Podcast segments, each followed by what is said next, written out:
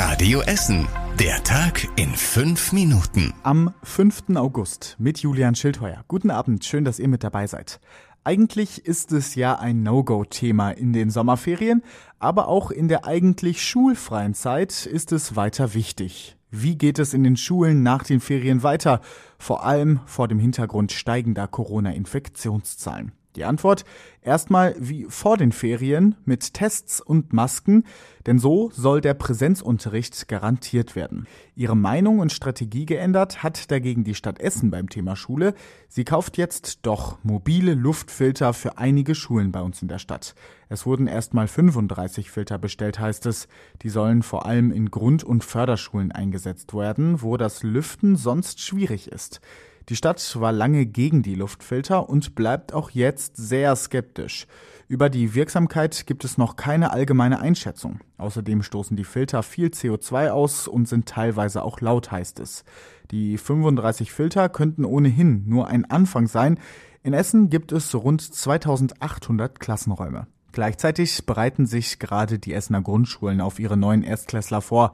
In zwei Wochen beginnt das neue Schuljahr. Wie die Einschulungen gefeiert werden, ist in vielen Schulen aber noch unklar. Die Karl-Funke-Schule in Heisingen will die aktuellen Entwicklungen rund um das Coronavirus abwarten. Die Bonifatius-Schule in Krai hat die Einschulungsfeier nur mit Eltern und auf dem Schulhof geplant. So machen das auch die meisten Schulen bei uns in Essen. In Frohnhausen hat es heute Nacht in einem Mehrfamilienhaus gebrannt. Gegen drei Uhr hat sich ein Mieter aus der Ingelheimer Straße gemeldet. Er hat sich auf seinen Balkon gerettet, weil der Hausflur schon komplett verqualmt war. Eine Etage tiefer hat es im Flur gebrannt. Die Feuerwehr hat zwei Bewohner gerettet, einer musste ins Krankenhaus. Nach den ersten Ermittlungen am Brandort geht die Polizei mittlerweile von Brandstiftung aus. Die Kriminalpolizei ermittelt gerade gegen den Inhaber der Wohnung, in der es in der Nacht gebrannt hat. Er war einer der beiden Männer, die die Feuerwehr in der Nacht gerettet hat. Die Ermittlungen der Kriminalpolizei sind bis jetzt aber noch nicht abgeschlossen. Gute Nachrichten für alle, die mit der S-Bahn in Essen unterwegs sind. Die S3 fährt ab Montag wieder auf der kompletten Strecke zwischen Oberhausen und Hattingen. Seit dem Unwetter Mitte Juli war die Strecke von Stele Ost bis Hattingen gesperrt. Das Hochwasser hatte große Teile der Strecke rund um den Bahnhof Bochum-Dahlhausen überspült. Jetzt hat die Bahn die Weichen, die Bahnübergänge und Kabelanlagen wieder repariert.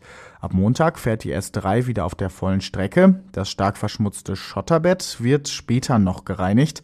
Dafür wird die Strecke dann voraussichtlich noch einmal gesperrt. Wann genau ist noch unklar. Wie es auf der Strecke der S9 weitergeht, hat die Bahn ebenfalls heute bekannt gegeben. Die S9 soll zwischen Essen und Wuppertal bis Ende des Jahres wieder in Betrieb gehen.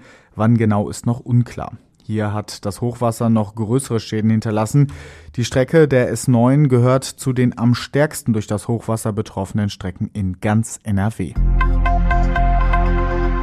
Stadion Essen, so heißt das Zuhause von Rot-Weiß Essen an der Hafenstraße in Berge-Borbeck. Zumindest noch. RWE will nämlich die Namensrechte für das eigene Stadion kaufen. Bis zum Herbst will der Verein das Geld für den Kauf des Stadionnamens zusammenbekommen. Noch laufen dafür zahlreiche Gespräche im Hintergrund. Die Namensrechte gehören aktuell noch der Westnetz, die will aber aus dem Vertrag raus, sagt die Stadt. Rot-Weiß Essen will die Namensrechte dann kaufen. Das würde den Verein laut Stadt aber eine sechsstellige Summe kosten. Bei der Finanzierung für den Kauf der Namensrechte sollen mehrere Sponsoren Rot-Weiß Essen unter die Arme greifen. Der Essener Kanute Max Hoff hat bei den Olympischen Spielen die Silbermedaille gewonnen. Hoff war zusammen mit Jakob Schopf im Kajak Zweier über 1000 Meter am Start. Im Finale heute Morgen sind die beiden ganz knapp Zweite geworden. Das Boot aus Australien war gerade einmal 0,3 Sekunden schneller. Für Essen ist es die zweite Silbermedaille bei diesen Spielen. Die erste hat Jakob Schneider vom Ruderclub am Baldeneysee im Deutschlandachter geholt. Und das war überregional wichtig. Nach internen Streitigkeiten bleiben die Grünen im Saarland von der Bundestagswahl ausgeschlossen. Der Bundeswahlausschuss hat bestätigt, dass die Partei ohne die Stimmen aus der Landesliste aus dem Saarland auskommen muss. Dort hatte es innerhalb der Partei Streit gegeben und die Landesliste der Grünen im Saarland war kurzfristig geändert worden. Dabei hatte es Fehler Fehler gegeben. Das hatte sie rechtlich angreifbar gemacht. Und zum Schluss der Blick aufs Wetter. Immer wieder regnet es am Abend noch. In der Nacht lockert das Ganze dann aber ein bisschen auf und es bleibt trocken. Morgen startet der Tag wieder mit etwas Regen. Es wird auch ziemlich windig. Gegen Mittag blitzt dann hier und da mal die Sonne durch die dicke Wolkendecke durch. 22 Grad sind morgen höchstens drin. Die nächsten Nachrichten aus Essen, die bekommt ihr morgen früh wieder im Programm bei Radio Essen ab 6 Uhr. Und den aktuellen Stand, den könnt ihr natürlich jederzeit nachlesen. Das geht online auf radioessen.de. Ich bin Julian Schildheuer und wünsche euch jetzt erstmal einen schönen Abend.